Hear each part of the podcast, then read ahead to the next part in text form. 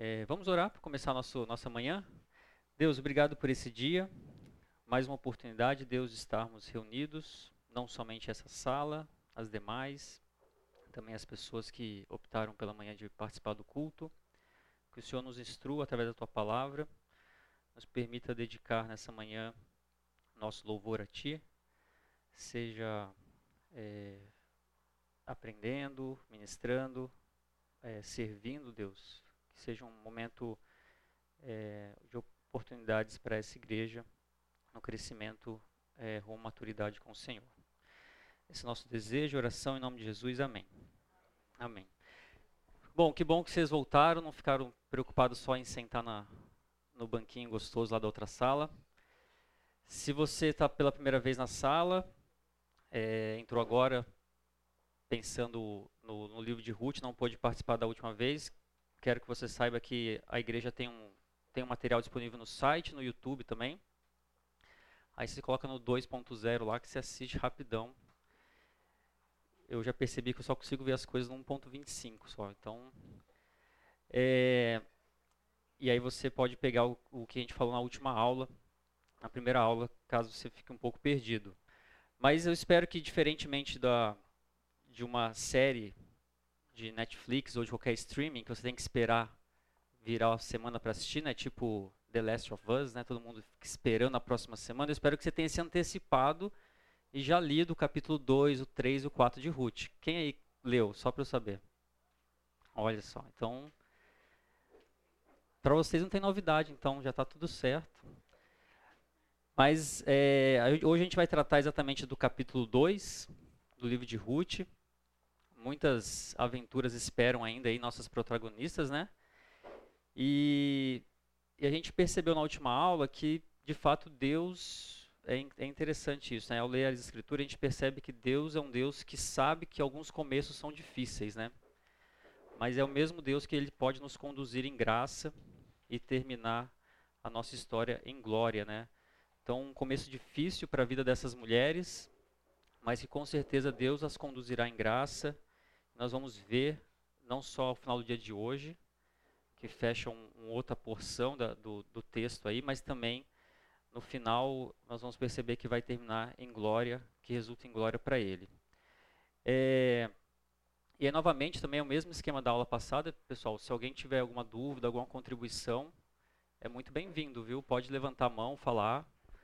É, a gente está fazendo a gravação, mas isso não impede a participação de todo mundo. Na, na última aula, é, teve uma pessoa que me abordou logo depois e, e, e um tema que destacou para ela foi a questão da pergunta. É uma pergunta sincera, né? Como que pode uma moabita fazer parte do povo de Deus? É, porque eu mostrei na aula que havia orientações bem claras na lei de Deus, né, em Deuteronômio, contra a participação de moabitas na, na Assembleia do Senhor. E por mais que existam uma infinidade de respostas e até o final do livro de Ruth a gente vai ver o desfecho dessa resposta, Ruth participando ativamente do povo de Deus, né, sendo parte da aliança.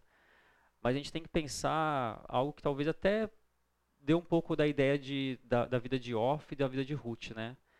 É, Mateus 13, lá a partir do versículo 3, quando Jesus conta a parábola do semeador, a gente sabe que a semente às vezes ela cai em terra fértil. Às vezes ela cai em terra que não é fértil a semente foi plantada ali, né? Ruth, de alguma forma, faz parte desse terreno fértil, né? Onde a semente germinou e foi semeada, né? E quando a gente olha para esse, esse propósito de Deus em resgatar é, não só o povo dele, né? Quando fala que Abraão vai ser pai de uma grande nação, mal sabia ele que não tinha todo o espectro, né? A revelação, a revelação das escrituras para saber que essa graça se estenderia também aos gentios, né? Exemplo disso, por, é, um outro exemplo, Pedro, por exemplo, como um bom judeu que era, né, ele era muito reticente em aceitar a participação de gentios na comunhão, ali na igreja primitiva. Tanto que Paulo, você vê lá em Gálatas, enfrentou Pedro, né, enfrentou Cefas frente a frente, repreendendo por causa disso. Mas depois o próprio Pedro, se você abrir lá em Atos 10, 34, abra comigo aí.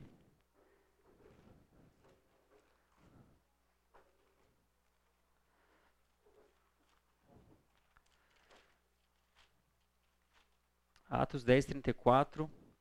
Então falou Pedro dizendo: Reconheço por verdade que Deus não faz acepção de pessoas. E é esse mesmo Pedro, depois que escreve lá em 1 Pedro 2,9: Vocês, porém, são nação santa, povo escolhido de Deus. É, é esse mesmo Pedro que tem essa percepção clara da, do, do privilégio e de como a graça de Deus ela, ela alcança de forma é, católica, de forma universal a todas as pessoas, né? É, e aí eu falei um pouquinho mais para essa pessoa que me abordou. Eu só queria trazer para vocês porque eu achei uma pergunta muito válida. Em João 1:1, em João 1:1 você tem a, o, o, evangelista dizendo assim, né? João 1, desculpa, 1, não, 1:11. Veio para o que era o seu, mas os seus não receberam, mas todos quanto receberam, deu-lhes o direito de se tornarem filhos de Deus. Ruth, de certa forma, ela tipifica todo esse desenvolvimento que o Novo Testamento vai trazer para a vida dos judeus, né? para a vida do, do, dos gentios. Pessoas que não faziam parte da aliança, como nós. Nós não somos parte da aliança mosaica, mas fazemos parte da nova aliança. Nós somos recebidos na família de Deus por adoção, porque nós, conforme diz lá em João 1,12, todos quanto receberam, deu-lhes o poder de serem feitos filhos de Deus, a saber os que creem no seu nome. E Ruth demonstra isso ao dizer para sua sogra: O seu povo é o meu povo, o seu Deus é o meu Deus, onde quer que fores, irei eu. E, então, mas no decorrer da história a gente vai perceber isso de forma muito mais clara e objetiva e socialmente como Ruth passa a fazer parte do povo de Deus. Tudo bem? Mas vamos deixar isso para a aula passada. É, eu coloquei para vocês que havia uma divisão proposta aqui, né, é, pelos autores que eu li, também um pouquinho da, é, do que eu coloquei aqui, que existe uma divisão no capítulo de Ruth. O capítulo primeiro nós falamos de dificuldades e decisões que Ruth, Ruth e Noemi passaram, né? A morte dos homens daquela família, toda a situação de social que elas enfrentavam de e financeira de estarem desamparadas. E agora com o retorno dessas viúvas para Belém, né? E o reencontro com essa terra. É um reencontro muito mais não tão somente de uma, de uma mulher com, com pessoas, mas de, de um, uma, uma família com a sua terra, né, com Belém. E aí a dúvida é, né, para os capítulos seguintes, será que Deus se lembrou do seu povo? E nós vimos que sim. Será que Deus se lembrou de Ruth e Noemi? Será que ele, de alguma forma isso vai ajudar as nossas protagonistas aqui, né? Ruth e Noemi serão é, também inseridas nessa lembrança, porque ela fala né, que Deus lembrou do seu povo eles provisionou né, é, pão, pão em Belém. E aí como que se dá o retorno de, de Ruth e de Noemi para sua terra? Então nós entramos na parte 2, e o que ficou da, da aula passada é Noemi falando claramente para Ruth, abençoando ela, assim, o Senhor seja convosco, né? O Senhor seja leal para com você, assim como você foi leal para comigo, né? E a lição que Noemi aprende nesse retorno é que a, ela aprende com duras penas, é que o povo de Deus sempre pode voltar. E a gente tem que parar para pensar um pouquinho nisso, né? Foi muito duro para Noemi, né? Um turbilhão de sentimentos na vida dela, tanto que ela se nomeia a si própria como Mara, decepções, mortes, doenças, ela sofreu bastante, mas ela teve essa, perspe essa perspectiva o povo de Deus sempre pode voltar. O perdão sempre está nos esperando, né? Basta apenas a gente confessar os nossos pecados. Quem pode ler para mim 1 João 1,9? Por favor. Por favor.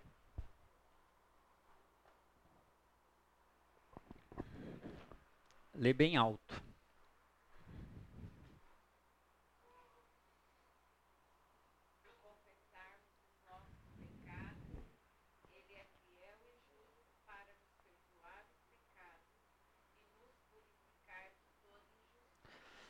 Muito bem. Então João nos falando que se nós confessarmos nossos pecados, Deus, ele é fiel para nos perdoar. O perdão ele sempre está nos esperando, né? Basta apenas nós confessarmos nossos pecados. E nesse turbilhão de sentimentos de Noemi, é, muitas vezes a gente a gente pode parar um pouquinho e pensar nossas vidas. Será que nós voltamos a Deus por amor, pela dor? Como que tem sido, né? Sendo que o importante mesmo é voltar. E aí eu lembrei um, pouco, um pouquinho do, do filho pródigo, né? Que ele fala em Lucas 15, 17 a 19. Ele caindo em si, ele disse: Quantos empregados do meu pai têm comida de sobra? E eu aqui morrendo de fome. Eu me porei a caminho e voltarei para o meu pai e lhe direi: Pai, pequei contra o céu e contra ti. Não sou mais digno de ser chamado seu filho. Trata-me como um dos seus empregados. O retorno ele sempre é mais difícil, né? Foi difícil para Noemi, tem muito orgulho para ser quebrado. Tem muita vergonha que a gente não gostaria de passar. É, o que, que vão pensar de mim? Logo eu que saí para fazer coisas que desagradam o Senhor, será que vão me receber bem no meio do povo de Deus?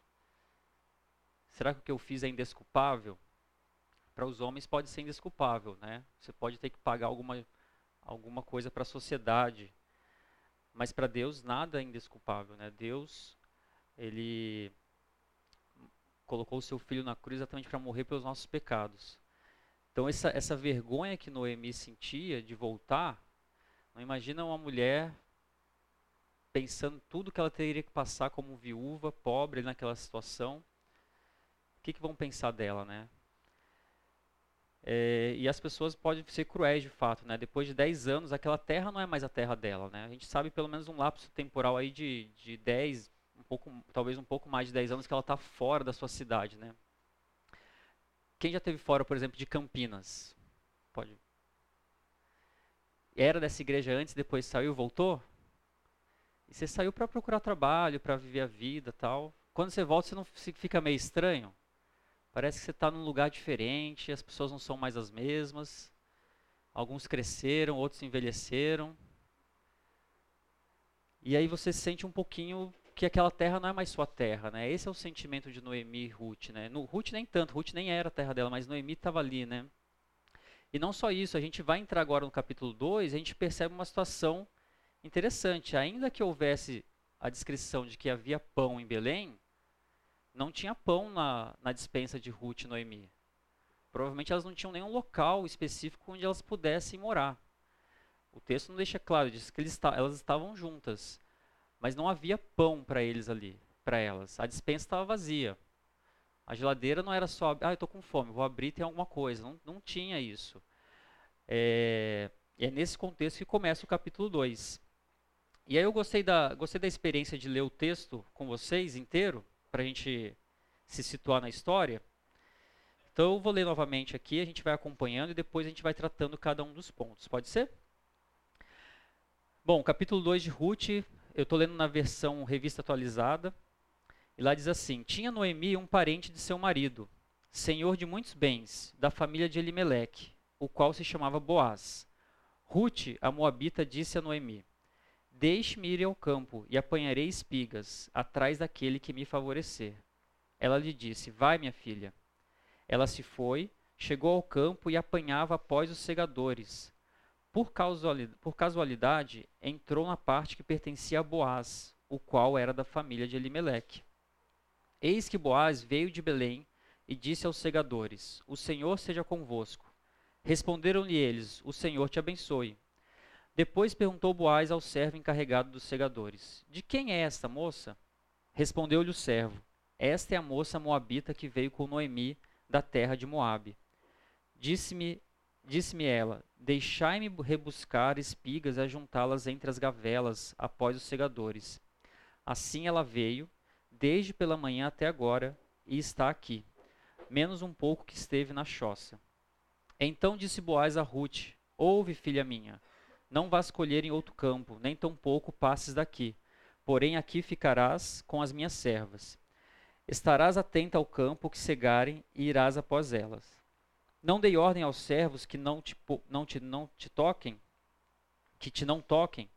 Quando tiveres sedes, vai às vasilhas e bebe do que os servos tiraram.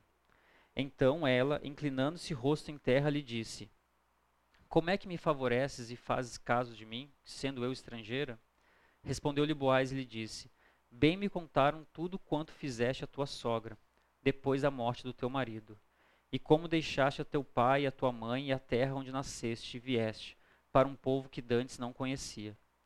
O Senhor retribua o teu feito, e seja cumprida a tua recompensa do Senhor, Deus de Israel, sob cujas asas vieste buscar refúgio. Disse ela: Tu me favoreces muito, Senhor meu, pois me consolaste e falaste ao meu coração, ao coração da tua serva, não sendo eu nem ainda como uma de tuas servas. A hora de comer, Boaz lhe disse: Achega-te para aqui, e come do pão, e molha no vinho o teu bocado. Ela se assentou ao lado dos segadores, e ele lhe deu grãos tostados e cereais. Ela comeu e se fartou, e ainda lhe sobejou. Levantando-se ela para rebuscar, Boaz deu ordem aos seus servos, dizendo: Até entre as gavelas deixai a colher, e não a censureis. Tirai também dos molhos algumas espigas, e deixai-as para que os apanhem, e não a repreendais Esteve ela apanhando naquele campo até a tarde, debulhou o que apanhara e foi quase uma efa de cevada. Tomou e veio à cidade e viu sua sogra o que havia apanhado. Também o que lhe sobejara depois de fartar-se, tirou e deu à sua sogra. Então lhe disse a sogra: Onde colheste hoje? Onde trabalhaste? Bendito seja aquele que te acolheu favoravelmente. E Ruth contou à sua sogra onde havia trabalhado e disse: o nome do Senhor em cujo campo trabalhei é Boaz. Então Noemi disse à sua nora: Bendito seja ele do Senhor, que ainda não te deixou, não tem deixado a sua benevolência, nem para com os vivos, nem para com os mortos. Disse-lhe mais Noemi: Esse homem é nosso parente chegado, e um dentre os nossos resgatadores. Continuou Ruth, a Moabita. Também ainda me disse: Com os meus servos ficarás, até que acabem toda a cega que tenho. Disse Noemi a sua nora, Ruth, é, a sua nora Ruth, Bom será, filha minha, que saias com as servas dele, para que noutro campo não te molestem. Assim passou ela a companhia da serva de Boaz para colher, até que a cega da cevada e do trigo se acabou, e ficou com a sua sogra. Muito bem. Logo no, no primeiro versículo aparece um novo personagem na história, né? Temos que perceber que uh, nós já conhecemos o texto bíblico, já lemos, já vimos histórias, talvez já tenham visto filmes a respeito de, da vida de Ruth, mas um novo personagem aparece e o autor nos destaca inicialmente com uma informação importante. É, ele fala lá que ele é da família de Elimelech. Esse novo personagem Boaz é da família de Elimelech. Eu tenho essa informação, você tem essa informação, o narrador tem essa informação. Ruth Noemi não têm essa informação. Nós temos que parar para pensar nisso. Não é que ele apareceu e tudo se tudo resolveu-se. Não, nós temos essa informação. Essa informação está conosco. Ruth ainda era uma moabita. É interessante como no versículo 2 fala Ruth, a moabita. Aí você vai lá para frente, no versículo 21 fala Ruth, a moabita. Ela ainda se encontra aqui na posição vulnerável de ser uma estrangeira. É, parece óbvio para a gente pensar que tudo vai acabar bem, mas não é tão óbvio assim. As coisas estão acontecendo naturalmente ainda tem a fome, ainda tem a, tem a, a situação que elas estão miserável. E Noemi, muito idosa provavelmente, né, ela não aguentaria mais um dia de trabalho no campo. E alguém tinha que trabalhar. É, e é o que tinha para trabalhar. Não tinha, ah, então vou me inscrever aqui num, num curso profissionalizante para fazer alguma coisa, vou pegar um, um auxílio emergencial, vou pegar um Bolsa Família. Não tem que trabalhar. Alguém tem que trabalhar naquela família. Existe uma família de duas mulheres e alguém tem que trabalhar. É... E eu queria lembrar para vocês uma história, para ver se eu estou um pouco nervoso hoje, ver se eu relaxo um pouco, vou contar uma história minha. Não sei se vocês sabem, mas eu já fui catador de pimenta por um dia. A minha família do Espírito Santo, ela tem plantação de pimenta do reino, que aliás faz muito mal para o estômago. E o pimenta do reino ela ataca o estômago. E eles têm uma plantação de pimenta do reino. Eu não sei se o meu irmão já teve essa experiência de fazer isso. Uma vez eu falei assim, não, eu, eu tô lá na, nas minhas férias, assim, não, eu quero catar pimenta com vocês. Aí meu tio, não, para com isso, fica quietinho.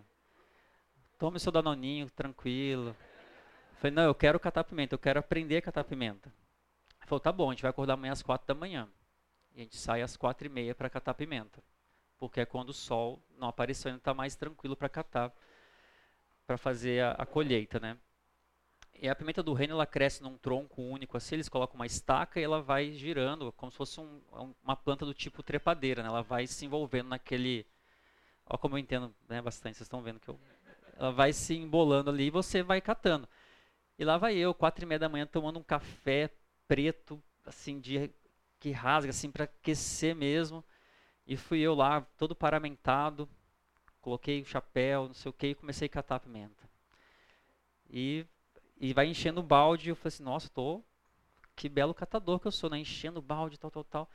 Deu mais ou menos umas 11 da manhã assim, aquele sol a pino, eu enchi o balde, cheguei pro meu tio e falei assim, nossa, olha quanto que eu consegui colher. Ele falou assim, tá bom, agora joga dentro do tonel grande. Aí eu peguei aquele balde pesado assim, joguei, não encheu nem 10% do tonel. Ele falou assim, então, um trabalhador normal, ele enche um desse um dia inteiro.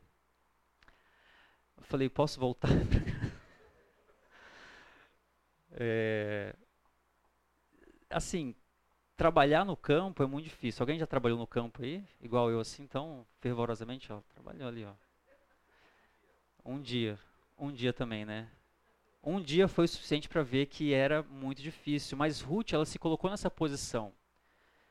É, lembra um pouco dessa questão do, de servo, né, do filho pródigo. Assim, ele não está preocupado, ela não estava pensando, ah, eu, agora eu sou Antigamente tinha muito, esse, é, muito, esses adesivos em carros, né? Eu não sou dono do mundo, mas sou filho do dono, né?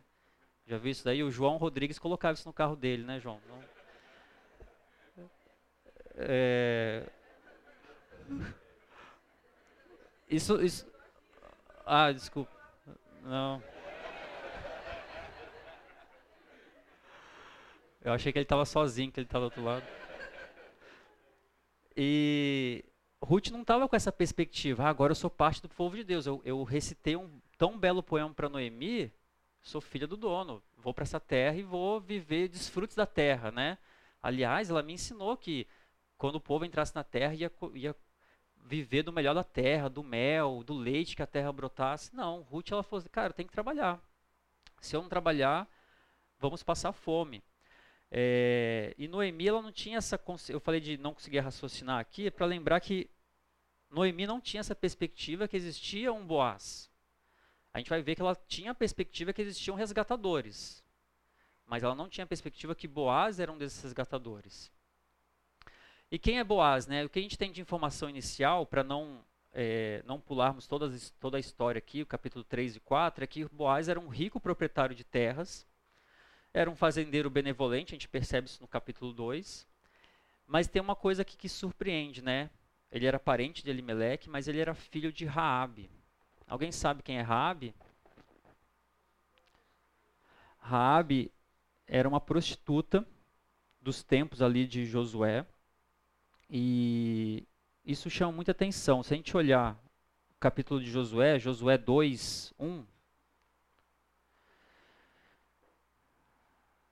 Vou abrir aqui. Lá em Josué 2, 1 é, Josué manda espias né, para olharem a, a, terra de Jericó, eles têm que passar a muralha de Jericó, né? por isso que tem aquela musiquinha de derrubar as muralhas de Jericó. Então eles vão, eles ultrapassam a muralha de Jericó, que era uma proteção, e lá fala né, que de Sitim enviou Josué, filho de Num, dois homens secretamente como espias, dizendo: Andai e observai a terra, a terra e Jericó. Foram, pois, e entraram na casa de uma mulher prostituta, cujo nome era Raabe, e pousaram ali. É, não vamos entrar aqui, claro, obviamente, no, no, na, na, história inteira de Raabe, mas o que é importante a gente olhar, né? Que quando Jericó caiu, Jericó ia cair porque fazia parte do plano de Deus, somente essa mulher e sua família foram poupados. Então lá em Josué 6, 25 diz assim, mas Josué conservou com, com vida a prostituta Raabe e a casa de seu pai, e habitou no meio de Israel até o dia de hoje. Se você estava preocupado de uma moabita fazer parte do povo de Deus, imagina só uma prostituta de Jericó. Mas lá em Mateus, quando a gente pega na genealogia, a gente lê que de Nasson nasceu a Salmão. Salmão, eu, eu escrevi errado aí, gerou de Raabe a Boaz. Boaz era filho de uma prostituta que inicialmente não fazia parte da aliança de Deus. Mas lá em Josué 6,25 diz que ela foi poupada e toda a casa do seu pai toda a sua família e habitou no meio de Israel até os dias de hoje. E se você olhar a genealogia de Lucas, você também vai ver o nome de, de, de Raabe aparecendo. É, ainda que tenha umas divergências em termos da, da genealogia desses, nesses dois, esses dois autores, né, um mais preocupado com leitores judeus, como é o caso de Mateus, e outro preocupado com leitores gentios, nas duas aparece o nome de Raabe, nas duas aparece o nome de Ruth. Isso é, um, é para quebrar um pouco até do nosso orgulho, né? E do orgulho do judeu principalmente. Deus mantém, é, através da sua providência de revelação das escrituras, né? O nome de duas mulheres que talvez nos dias de hoje seriam tão mal, maltratadas como eram naquela época, né? Uma prostituta, uma moabita. Então, é, aí eu só trouxe aqui para chamar atenção, porque eu fui olhar sobre genealogia. É, uma dica de livro aqui do pastor Abdenago Lisboa, ele tem um livro que chama Parentes Contradições da Bíblia, ele tem um capítulo que fala sobre as genealogias de Mateus e Lucas, se vocês tiverem curiosidade. Mas é importante saber que Raabe e Ruth aparecem nas duas genealogias. Então, essa nossa árvore genealógica desse nosso novo personagem, né? Boaz, filho de Salmão com Raabe, uma prostituta. E a gente vai ver que o quanto isso é, penso eu, é importante para a história, né? Por que, que Boaz era quem ele era, né? Por que, que ele tinha características nele de uma pessoa generosa, benevolente? Eu acho que passa um pouco por essa formação familiar, familiar da onde ele veio. Agora que a gente apresentou o novo personagem, vamos ver o decorrer da história.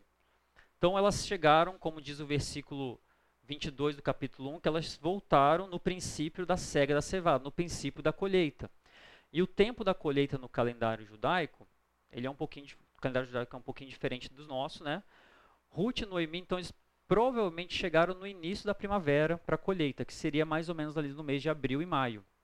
Então é interessante o capítulo 2, porque ele nos mostra no final do 1 que elas chegaram no princípio da colheita, e termina o capítulo 2 dizendo que é, ela ficou para colher até o fim, até quando se acabou a colheita. Né? Então nós temos aqui um lapso temporal interessante para a gente analisar a história.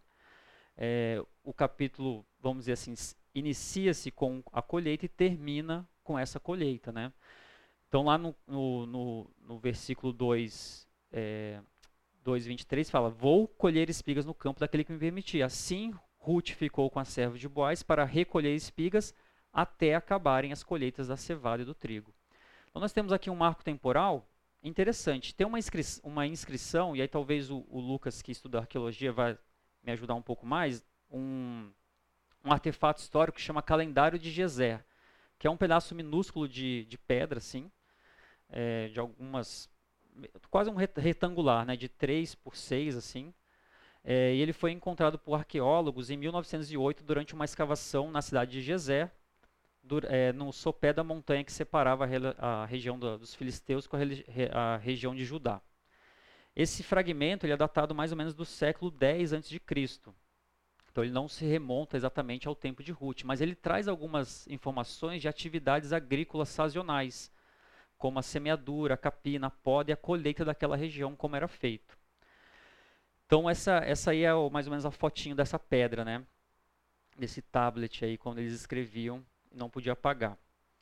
É, e nessa inscrição dessa pedra, desse artefato de Jezé, tem uma, tem uma como se fosse um, um verso, um poeminha, e até interessante que tem, tem, um, tem um site, depois eu indico para vocês, Precept em Austin, que ele fala que esse, essa inscrição, esse poeminha, teria sido feito por um aluno numa escola, numa, como se ele estivesse escrevendo as práticas agrícolas ali. E a, a tradução livre para o português seria mais ou menos essa: dois meses de plantio, dois meses de atraso na semeadura, um mês de corte de linho, um mês colhendo a cevada, um mês colhendo e medindo grãos, dois meses de poda, um mês de fruta de verão.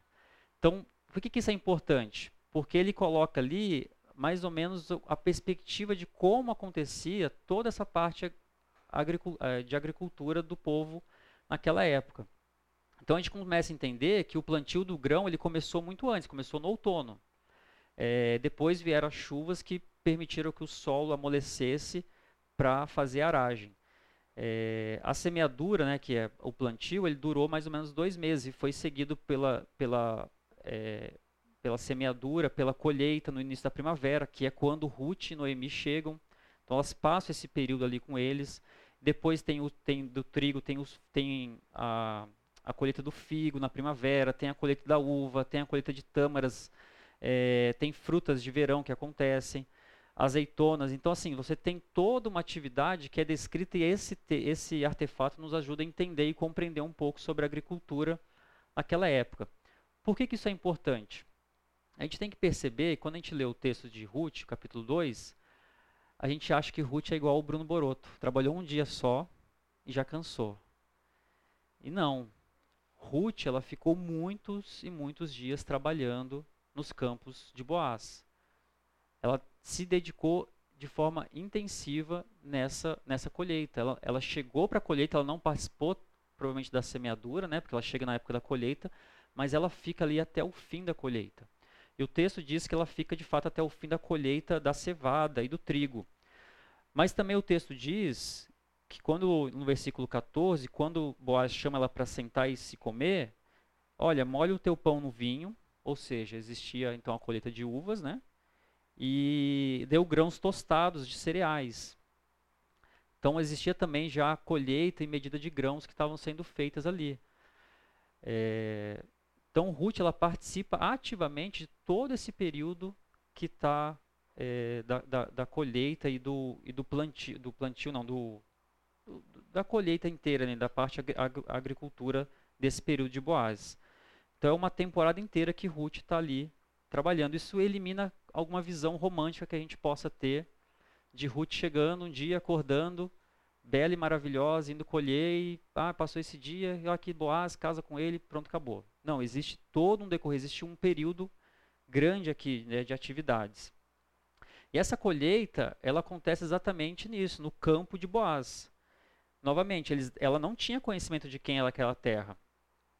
E é interessante que logo nos primeiros versículos mostra algumas características de Ruth que trazem ainda mais beleza para a personagem, de quem ela é.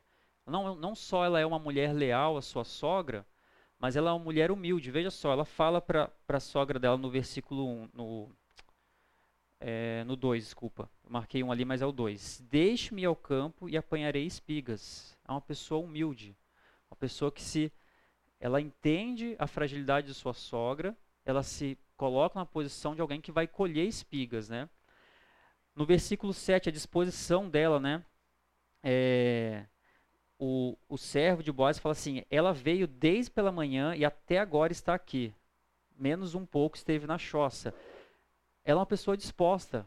Ela não colheu o necessário para o dia e foi embora. Ela está desde manhã colhendo, ela está desde manhã trabalhando. É uma pessoa grata, né? No versículo 13 fala assim: ela diz para Boaz: Tu me favoreces muito, Senhor meu pois consolaste e falaste o coração da tua serva, e eu nem sou uma de tuas servas. E ela também é uma pessoa generosa, porque ela tomou o que ela colheu, veio à cidade, viu a sogra, e a sogra viu que ela tinha apanhado, também, também o que lhe sobejara. Depois de fartar-se, tirou e deu à sua sogra. A generosidade de Ruth em prover para sua sogra, né? E ao ler essa, essa perspectiva desse começo é, da, da vida de Ruth aqui na, na, nova terra, né? A gente tem que pensar, é, será que nós temos uma reação parecida nesse cenário, né? Será que nós teríamos uma disposição parecida com a de Ruth? Humildade para trabalhar, disposição, força, vitalidade, gratidão, né? Gratidão com, com o patrão, para quem você está trabalhando, para quem você presta serviço e depois de chegar em casa de um dia inteiro exaustivo, como que a gente, como que a gente trata as pessoas com quem a gente convive, né? Porque o Ruth poderia chegar aqui, ah, você nem foi trabalhar, você está querendo saber da minha vida. Mas não, ela conversa com Ruth, com Noemi, ela se dispõe a oferecer para Noemi aquilo que ela pegou, né? Conta as bênçãos, depois a gente vai ver isso mais para frente, vamos deixar um pouquinho para depois, mas ela conta as bênçãos, o que Deus fez na vida dela naquele dia.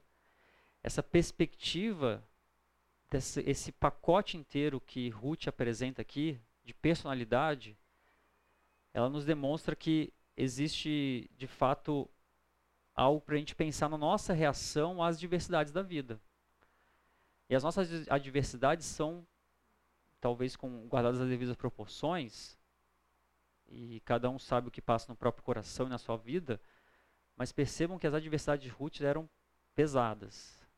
Era algo que ela poderia se queixar ou igual a sua, a sua, so, a sua sogra. Não, eu sou Mara também, eu sou Mara 2. Eu sou tão amargurada quanto Noemi. Mas não, Ruth ela demonstra aqui uma leveza, uma generosidade, uma, um espírito que a gente vai ver um pouco depois, que é de uma mulher de fato virtuosa. Tudo bem? Vamos para o intervalo, daqui a pouco a gente volta. Dez minutinhos, tá bom, gente? Então eu, eu terminei aqui o primeiro nosso primeiro período de aula, né, colocando algumas características de Ruth. E mais para frente eu vou falar sobre isso um pouquinho mais. Mas essas características de Ruth me fez lembrar da mulher virtuosa, né? Entrega-se com vontade ao seu trabalho, seus braços são fortes e vigorosos. Antes de a gente continuar, eu vou passar para vocês a lista aqui. Quem esteve na primeira aula também faz o X aqui. Depois o Fábio confere, viu? E tem, tem ponto, viu? Tem pontuação. É, mais para frente a gente vai ter mais elementos para decidir se de fato Ruth era uma mulher virtuosa, se ela poderia se encaixar em provérbios ali ou não, né? É, e quando eu penso nessa, nesse trabalho de Ruth, né, nós temos que olhar aqui que existe de fato um Deus provedor, né? É, houve ali, será que um acaso? Porque o texto fala que no versículo 3 que por casualidade ela entrou nos campos de Boaz. Será que é só o acaso, é só a sorte? E, e aí eu queria já, já colocar um texto aqui, né? Porque a gente está falando sobre Ruth, o que, que Ruth ia encontrar no campo, né? Por que, que ela foi colher no campo? O que, que era esse, esse trabalho especificamente, né? Temos dois textos aqui do, da lei mosaica, né? Levítico 19 e Deuteronômio 24, eles se complementam, é, porque um traz a ideia do, do, do do pobre, outro, é, outro não, mas são, são, são complementares aqui. Mas que lá em Levítico 19 diz assim: Quando fizeres a, fizerem a colheita de sua terra, não colham até as extremidades da sua lavoura, nem ajuntem as espigas caídas de sua colheita.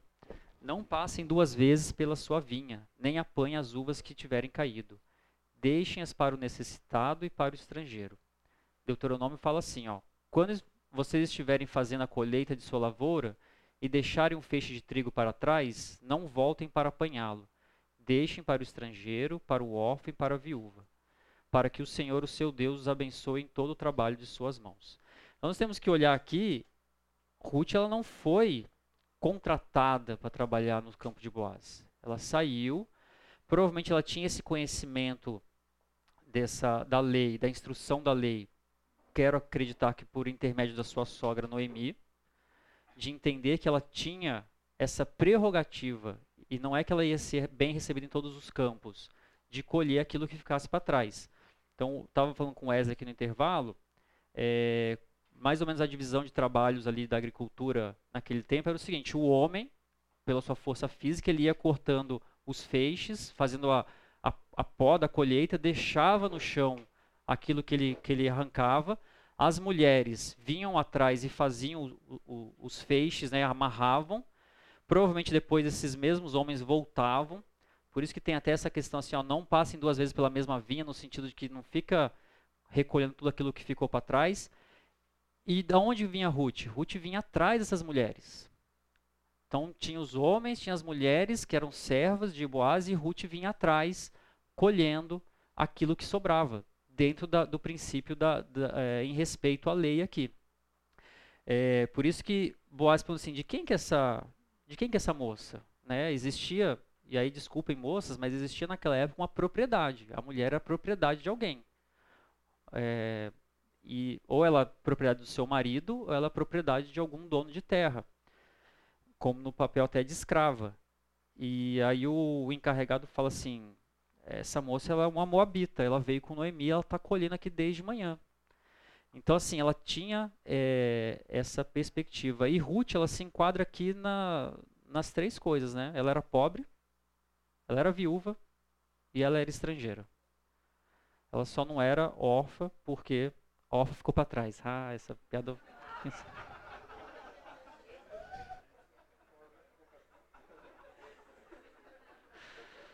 Ai, gente do céu.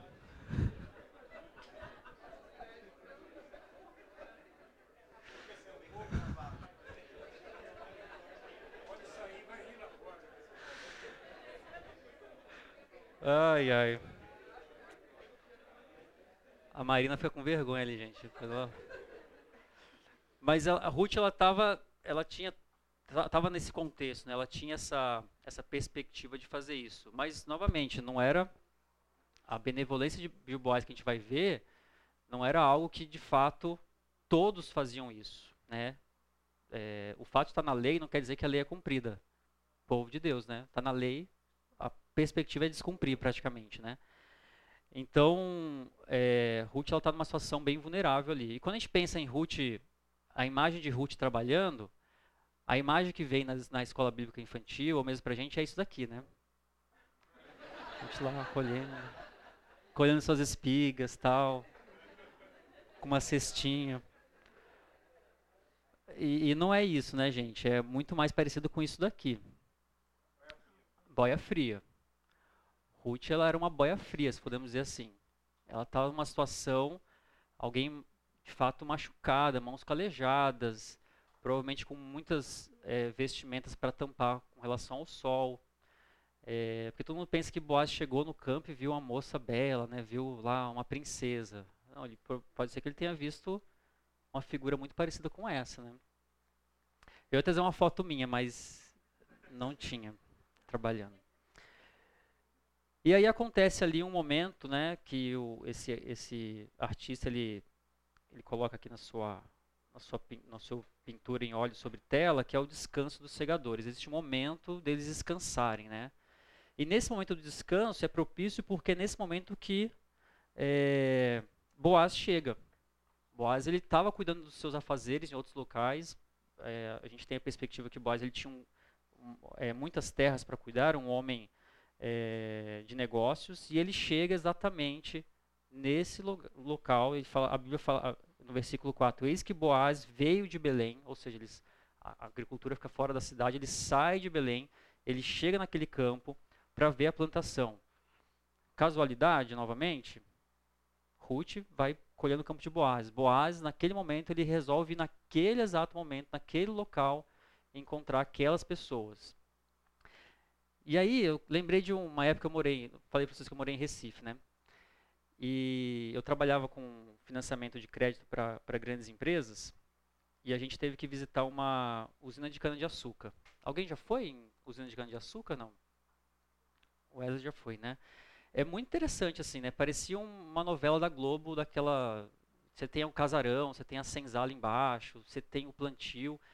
E aí o, o, o proprietário lá, um rico proprietário, aliás, né, bem proeminente lá na região do Pernambuco, falou assim: "Não, eu quero levar você para conhecer a plantação", porque ele tinha que me vender a perspectiva que a empresa estava bem e não estava para fazer o crédito. Eu falei assim: "Eu vou sair daqui, o cara dar um tiro em mim, né, porque eu não vou liberar nada para ele". E aí ele pegou uma uma picape 4x4 e a gente foi percorrer toda a plantação de cana de açúcar dele. Teve uma hora que eu pensei assim, cara, se esse cara me largar aqui, Passou uma meia hora e não acabava a terra. Não acabava a plantação. Assim, se ele quiser me soltar aqui, acabou. Não tem nem, sei nem norte, sul, leste, oeste. Porque eu olhar para o sol, né? Sei onde eu tô. É muito grande, é muita coisa. E eu quando olho para essa, essa, essa visão do campo de Boaz, eu tenho essa perspectiva de que é algo enorme, sabe? Acaso, sorte, por que, que será que Boaz chegou bem no local exato onde a Moabita Ruth estava, né? É muita soberania divina. É, é Deus trabalhando, ainda que ah, Deus apareça poucas menções ele aqui, né? Claro, eles se referem a Deus, tem uma perspectiva do povo de Deus, mas não tem um milagre, se for pensar no, do, do, do, tipo de milagre, como é o tipo de um mar se abrindo, é, de um sol parando, ou outros milagres que a gente vê no Antigo Testamento. Mas é o milagre da vida acontecer. É as coisas acontecendo de forma natural. E essa extensão territorial aí de Boaz, é, ele encontra de fato essa Moabita. Né? E vamos ver o que aconteceu nesse campo aí com a Moabita Ruth. Ele encontra lá e ele pergunta inicialmente quem que é essa moça, né? Ele pergunta para o seu servo, para o capataz, para o encarregado, a pessoa que cuidava, né, que estava responsável por aqueles trabalhadores. E ele fala, né, quem que é essa moça, né? De quem que ela é? E aí ele fala, essa é a Moabita. As notícias a respeito de, de quem era Ruth corriam na cidade. Belém era uma cidade pequena. As pessoas sabiam o que estava acontecendo, sabiam quem chegava, quem saía, quem vinha, quem estava trabalhando, quem não estava. Não tinha como esconder o que estava acontecendo. E ele fala, eu estou te dizendo, ó, Boaz, ela está tá pegando as espigas, ela está fazendo o trabalho dela. E aí ele fala, é, ele fala para ela, é, ele fala para pro pro Boaz, né, o encarregado, ela está desde manhã e está até agora e está trabalhando. E aí Boaz fala para ela assim, olha, no versículo 8, então é a primeira vez que é o, o primeiro contato de Boaz com Ruth, né? Ouve, filha minha, não vás colher em outro campo, nem tampouco passes daqui, porém aqui ficarás com as minhas servas. Existe a primeira resposta de Boaz, a primeira resposta benevolente de, de um senhor de terras para uma estrangeira, para uma estrangeira. Falei estrangeira duas vezes? Para uma, uma uma viúva, é a primeira perspectiva de, de bondade que aparece na vida de, de, de Ruth. Perceba, uma mulher que já teve as perdas que teve, está trabalhando e existe agora uma palavra de benevolência. E as notícias elas correm, né? A gente percebe que Ruth ela estava humanamente é, desprotegida, mas ela estava divinamente amparada. Essa é a perspectiva que nós temos que ter. Humanamente desprotegida, mas divinamente amparada. E o amparo acontece exatamente nisso, né? Porque Boaz, no versículo 11, ele fala assim: Contaram-me tudo o que você tem feito por sua sogra, depois que você perdeu o marido. Como deixou seu pai, sua mãe, sua terra natal para viver com um povo que pouco conhecia. O Senhor lhe retribua o que você tem feito. Que você seja ricamente recompensada pelo Senhor, o Deus Israel, sobre cujas asas você veio buscar refúgio. É muito curioso como a gente ouve e entende uma notícia, não é? Eu não estou falando aqui da rádio peão, né? O rádio peão não, do telefone sem fio. Eu falo para o Wesley uma coisa aqui, é, o rato roeu a roupa do rei, chega lá no final, para o Felipe, por exemplo, para Adriele, e fala assim, ah, o rato é roedor.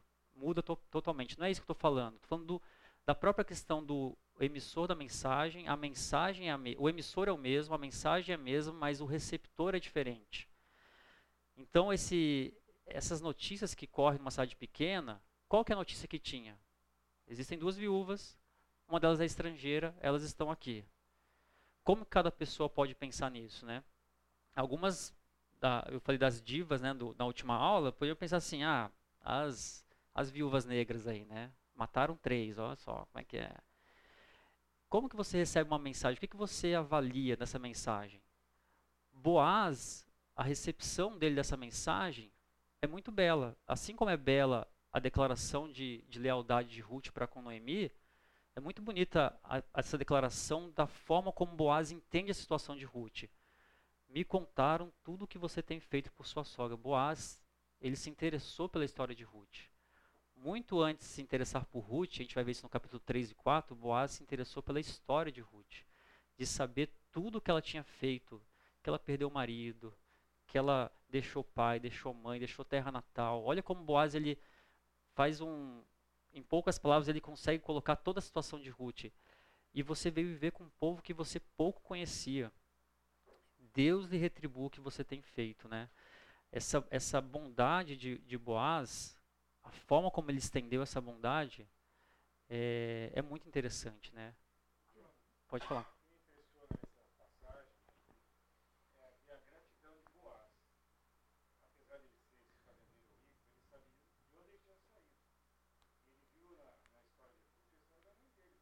Sim.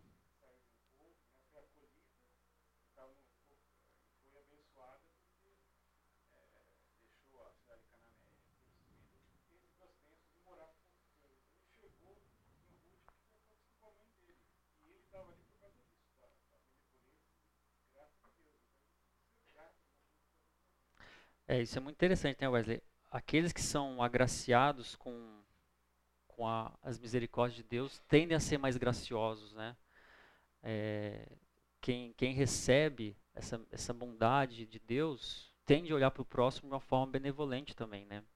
É muito interessante isso. E, e como que Ruth reage a tudo isso, né? O versículo 13, Ruth era quase uma poeta, né? Ela escreve muito bem, Ruth. Ela fala muito bem, né? Acho que eu pisei em alguma coisa. Ah, ela diz assim: é, é, Disse ela: Tu me favoreces muito, Senhor meu, pois me consolaste e falaste ao coração de tua serva, não sendo eu nem ainda como uma de tuas servas. Eu, particularmente, eu não consigo ler esse texto, essa, essa expressão de Ruth, sem imaginar, de fato, uma jovem, e aqui tem muitas mulheres jovens, né? Com sonhos, aspirações na vida, dentro da expectativa do que ela poderia ter ali de vida, recém-casada, casou por um tempo, não tinha filhos, né? Dez anos se passaram as aspirações, as expectativas de vida são interrompidas por mortes, sucessivas mortes.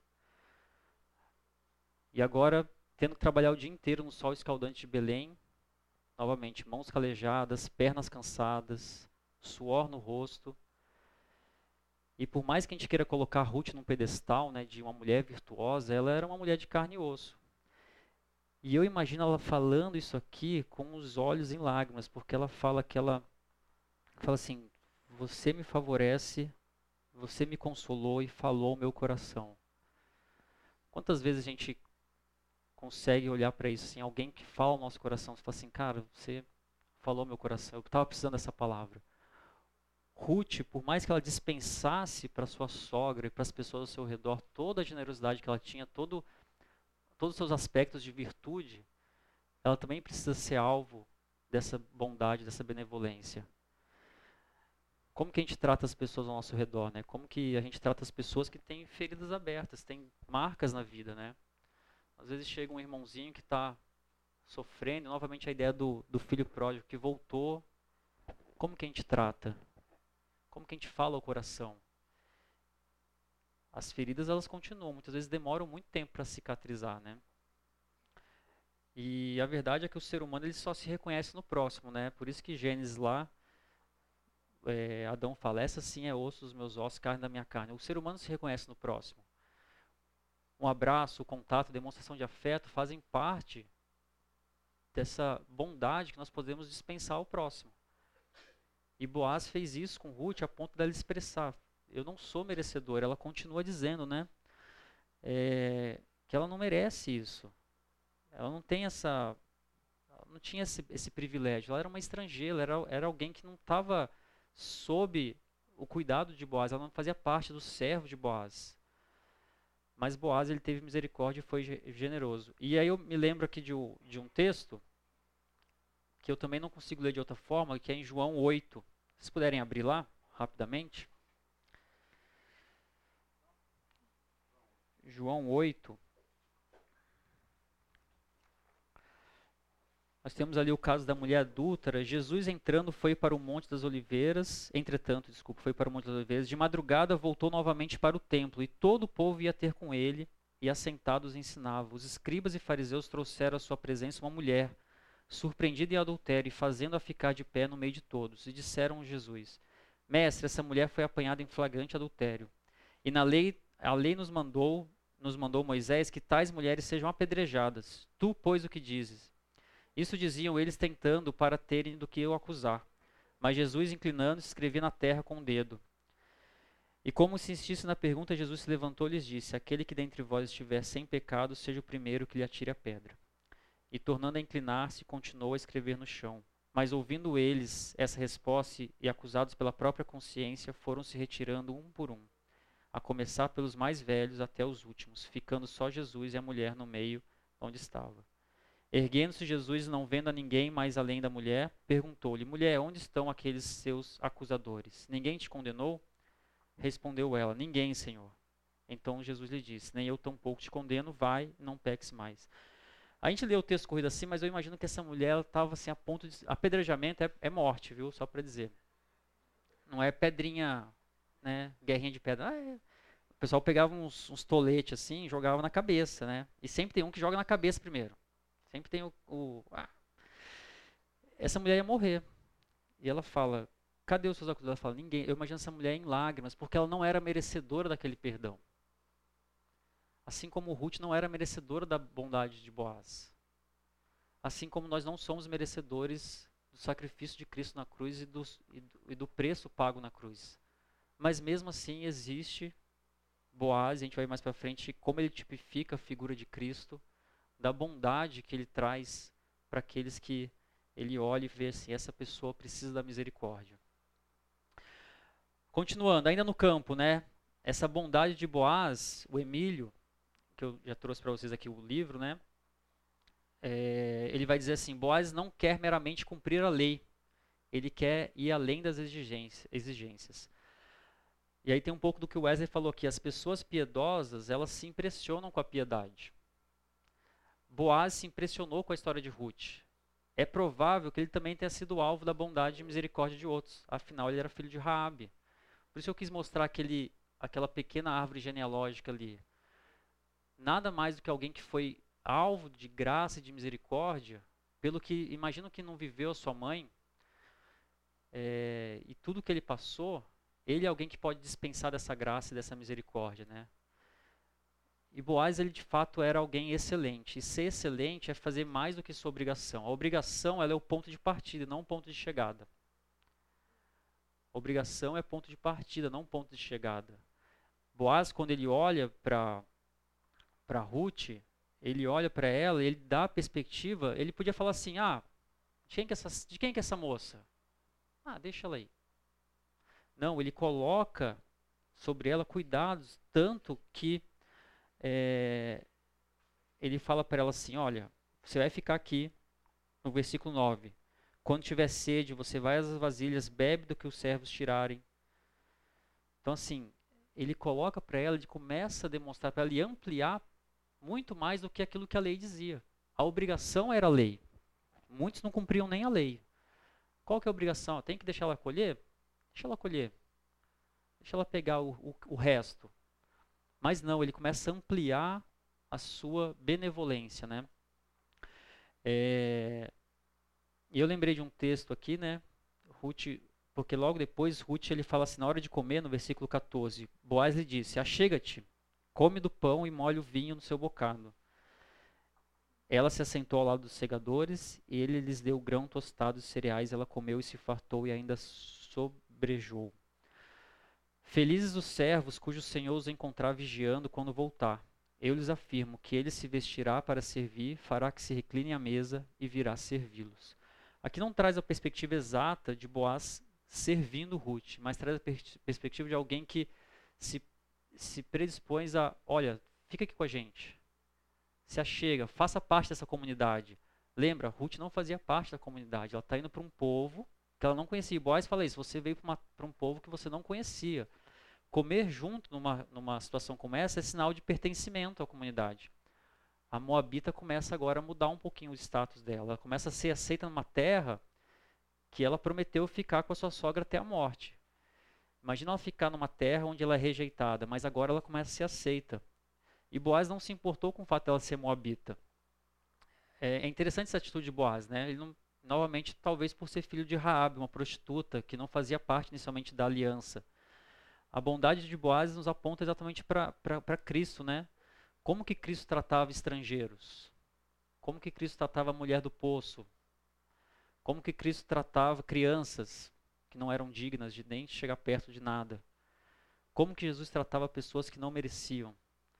Como que Jesus tratou aquela prostituta que derramou é, óleo nos seus pés, né? Como que Jesus tratava cobradores de impostos? Zaqueu, desce daí, vou comer na sua casa. A forma como Jesus tratava as pessoas que não eram dignas era muito interessante. Boaz era assim. Boaz tipificava, a gente vai ver isso mais para frente, como Jesus tratava as pessoas.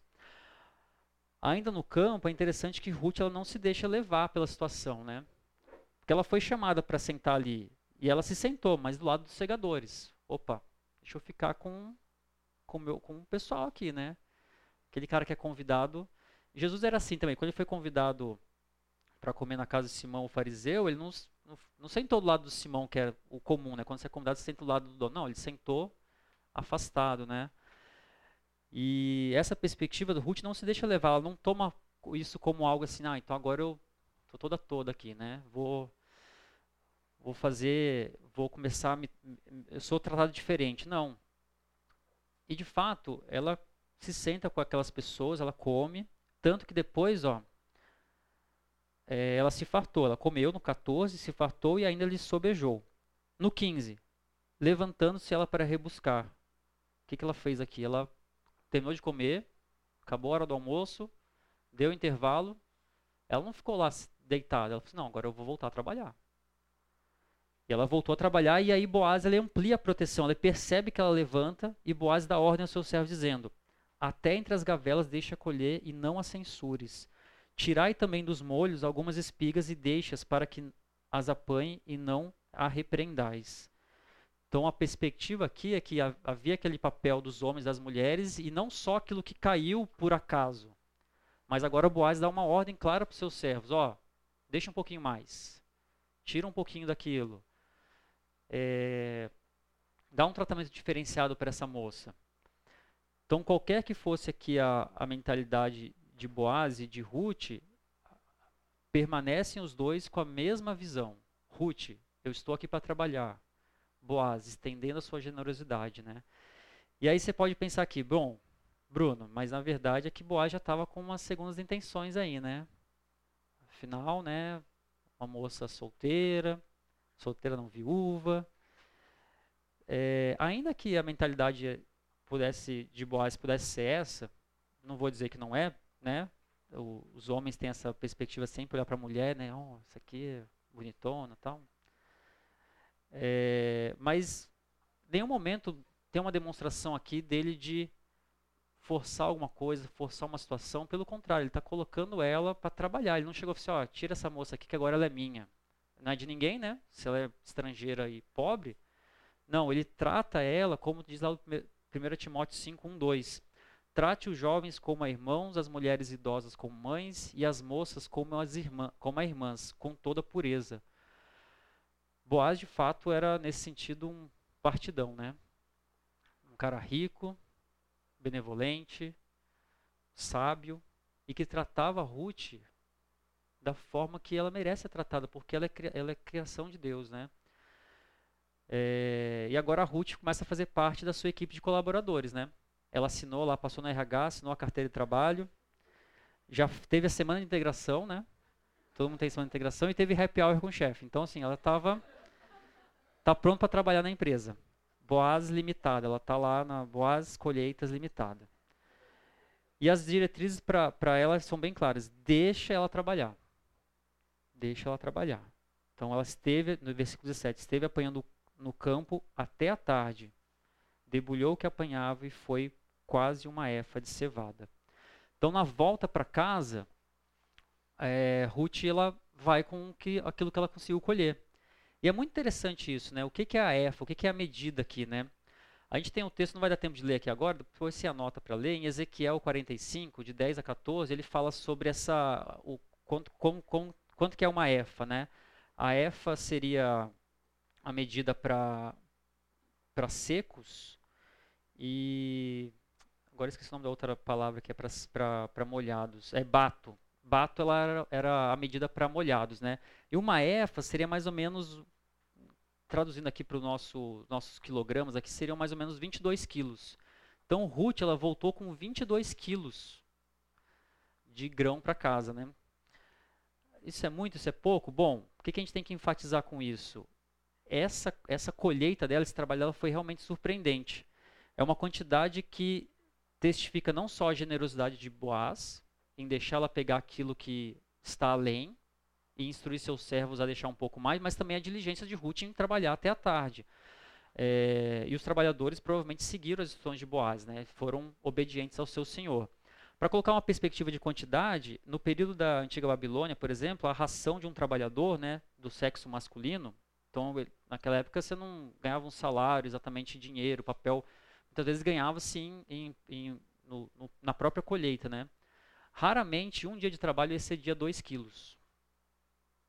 Então, em um dia, Ruth colheu mais ou menos para metade de um mês. Ruth era, era firme, hein? Firmeza, mulher. Então, nós temos aqui uma perspectiva muito interessante, né? De generosidade de Boaz, trabalho de Ruth e logo depois na generosidade dela em compartilhar aquilo com a sua sogra.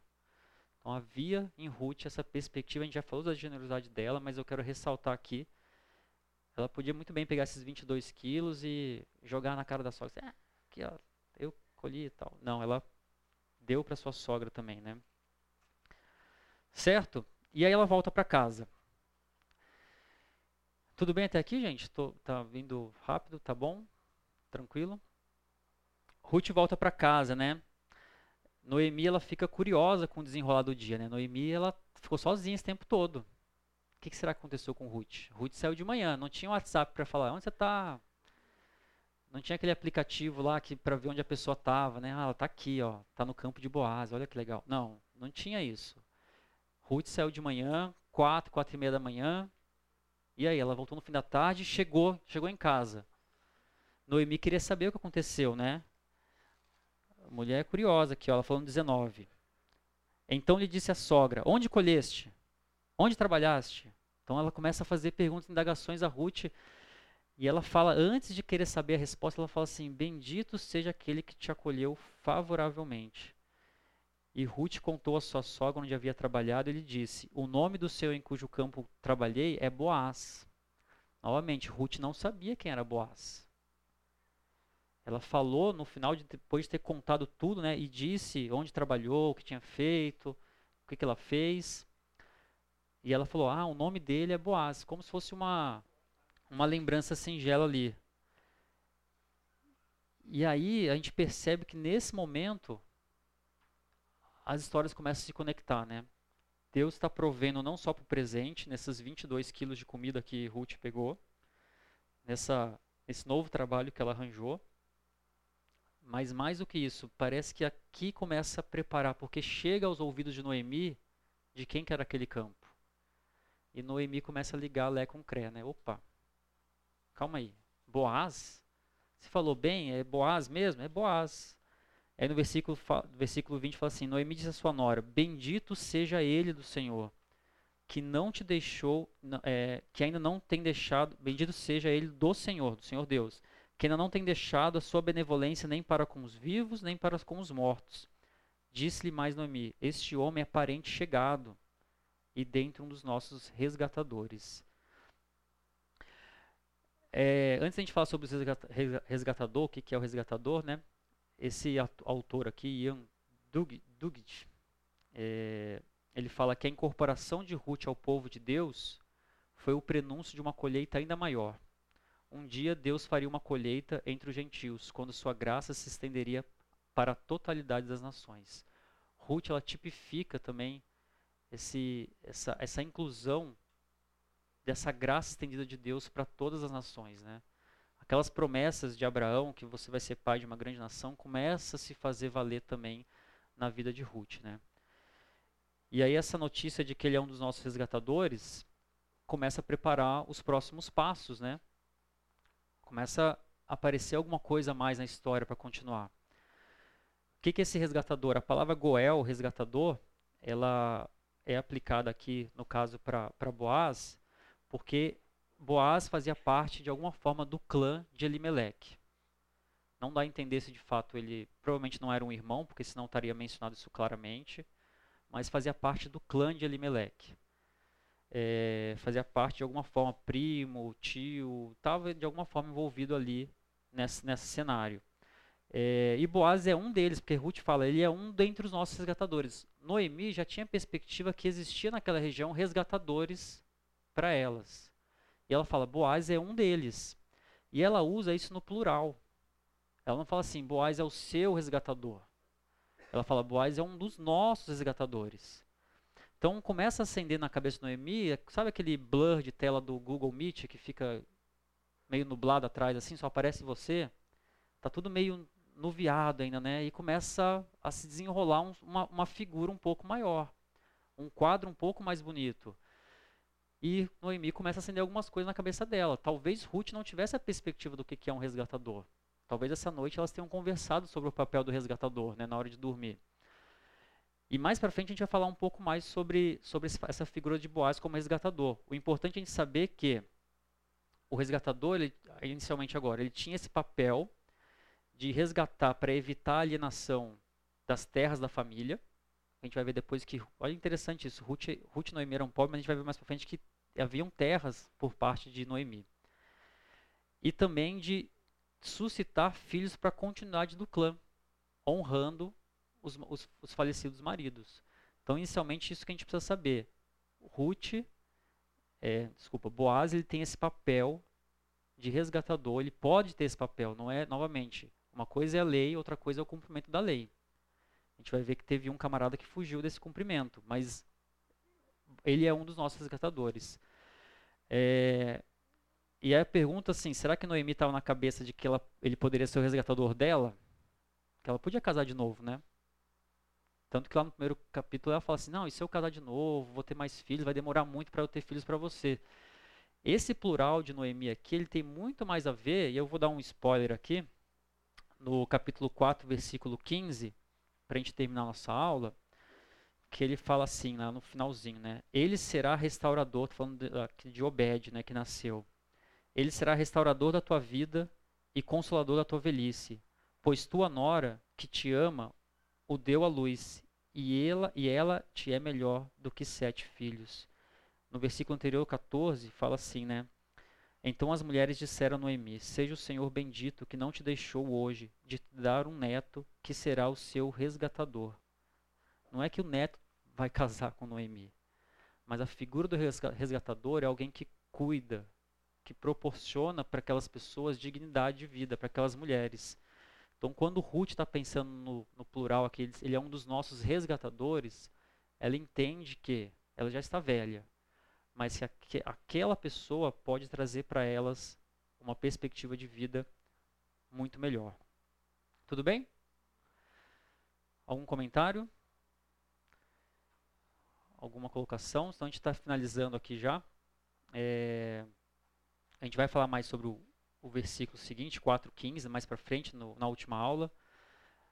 Mas aí eu queria terminar aqui a preocupação genuína de Ruth, de Noemi com Ruth. Ela fala assim no versículo 22: Bom será, filha minha, que saias com as servas dele, para que no outro campo não te molestem.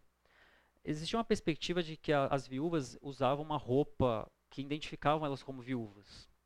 Isso era um sinal de, de luto e ele não permanecia num dia só, no dia do enterro, etc. Eram era uma demonstração de que aquela mulher ela era é, uma mulher viúva.